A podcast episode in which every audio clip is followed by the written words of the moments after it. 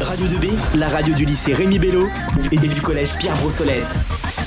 Il est 8h37 dans la place à Clément et on laisse maintenant la place à Clément et Dorian. Clément et Dorian avec la troisième partie de leur explication de la Première Guerre mondiale. Bonjour tout le monde, c'est Clément. Je suis accompagné de Dorian sur Radio 2B pour la troisième chronique du centenaire de la fin de la Première Guerre mondiale. Salut Dorian. Salut Clément. Alors hier, nous évoquions, le génocide arménien qui nous a d'ailleurs permis de rendre un hommage à Charles Aznavour. Nous avions également parlé d'une guerre de mouvement qui se mettait en place lors des premiers mois de la guerre.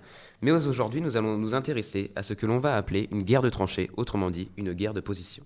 Puis, nous nous intéresserons à l'avancée technologique que va demander aux civils et l'effort qui est demandé aux civils, c'est-à-dire l'arrière. À partir d'octobre 1914, les troupes ont tendance à se déplacer de moins en moins et apparaît alors une guerre de position. Les batailles sont dès lors plus longues, comme par exemple la Verdun, bataille qui dura de février à décembre 1916. Une autre bataille est importante pour évoquer la guerre de la Somme, la bataille de la Somme, qui dura de juillet à novembre de la même année. Mais revenons à la bataille de Verdun. Dorian, peux-tu nous dire pourquoi les Allemands décidèrent-ils d'attaquer les Français à Verdun? Pour trois raisons. Premièrement, Verdun est sur le chemin entre Paris et l'Allemagne. Deuxièmement, les forts français se trouvent être majoritairement désarmés à cet endroit. Enfin, les Allemands possèdent de nombreuses voies de communication, alors que celles-ci sont peu nombreuses du côté français. C'est suite à cela que Philippe Pétain, général à cette époque, fit construire une ligne de communication afin que les troupes soient ravitaillées. Elle sera nommée la Voie sacrée par l'écrivain français Maurice Barrès. C'est en partie grâce à cela que les Français gagneront cette bataille.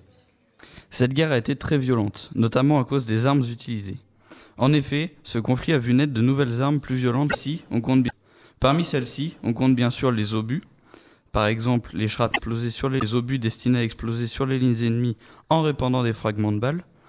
Ceux-ci sont responsables de nombreuses morts, mais aussi de gueules cassées dont on reparlera vendredi. Les mitrailleuses. Ajouter à cela les mitrailleuses, les canons. Il, apparaît aussi les lance-flammes, les armes de plus en plus sanglantes.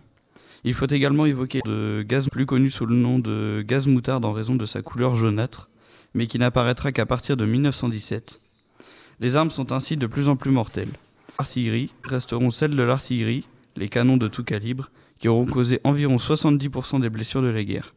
Plus précisément, les pires blessures auront été provoquées par ce conflit. De plus, c'est durant ce conflit qu'apparaîtront les premiers chars et les avions et sous-marins commenceront à se développer. Durant cette guerre, où les hommes, tardent à, revenir, à rentrer du front, les femmes ont un rôle crucial dans le fonctionnement de la guerre. En effet, ce sont elles qui fabriquent les usines, les armes industrielles dans les usines. Celles-ci sont appelées munitionnettes ou encore obusettes. De plus, elles doivent également s'occuper du travail au champ et même parfois faire tourner la ferme familiale. Les hommes, trop âgés pour aller au combat, peuvent alors leur venir en aide. Les colonies participeront également à l'effort de guerre, que ce soit sur le front ou à l'arrière. On peut citer les oives algériens ou encore les tirailleurs sénégalais par exemple. On va maintenant écouter Biron, écrite de Gaston Biron, écrite le 10, août, le 10 juin 1916. 1916, 14 juin 1916. Ma chère mère, je suis bien rentrée de permission et j'ai retrouvé mon bataillon sans trop de difficultés. Je vais probablement t'étonner en te disant que c'est presque sans regret que j'ai quitté Paris, mais c'est là. Que veux-tu? Que veux-tu? J'ai constaté, comme tous mes camarades du reste, que ces deux ans de guerre avaient amené petit à petit, chez la population civile, les nous autres combattants, et que nous autres combattantes étions presque oubliés. Aussi quoi de plus naturel que nous-mêmes, nous prenions aussi l'habitude de l'éloignement et que nous retournions au jamais quitté, comme si nous ne l'avions jamais quitté. J'avais rêvé avant mon départ en permission que ces six jours seraient pour moi six jours trop courts de bonheur. Les bras ouverts. Je serais reçu les bras ouverts. Je pensais, avec juste raison, je crois, que l'on serait aussi heureux de me revoir, que moi-même je l'étais à l'avance au milieu de toutes quelques journées, au milieu de tout ce auquel je n'avais jamais cessé de penser. Je me suis trompée. Quelques-uns se sont montrés franchement indifférents, d'autres, sous le couvert d'un accueil que l'on essayait de faire croire chaleureux, m'ont presque laissé comprendre qu'ils étaient étonnés que je ne sois pas encore tuée. Aussi tu comprendras, ma chère mère, que c'est avec beaucoup de rancœur que j'ai quitté Paris, et vous tous que je ne reverrai peut-être jamais. Il est bien entendu que ce que je te dis sur cette lettre, je te le confie à toi seul, puisque, naturellement, tu n'es pas en cause, bien au contraire. J'ai été très heureux de te revoir et que j'ai emporté un excellent souvenir des quelques heures que nous avons passées ensemble.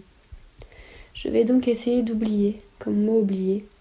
Ce sera certainement plus difficile, et pourtant j'avais fait un bien joli rêve depuis deux ans. Quelle déception Maintenant je vais me sentir bien seule. Puissent les hasards de la guerre ne pas me faire infirme pour toujours, plutôt la mort. C'est maintenant mon seul espoir. Adieu, je t'embrasse un million de fois de tout cœur. Gaston. Merci beaucoup à Chloé, élève de Terminal ES au lycée, pour cette très belle lecture de la lettre de Gaston Biron. C'est sur cette belle lecture que nous allons terminer la troisième chronique du centenaire de la... On vous guerre mondiale. On vous donne rendez-vous demain, toujours à la même heure, sur Radio 2B, pour une nouvelle chronique dans laquelle nous nous pencherons sur les rebondissements que va connaître le conflit en 1917. Radio 2B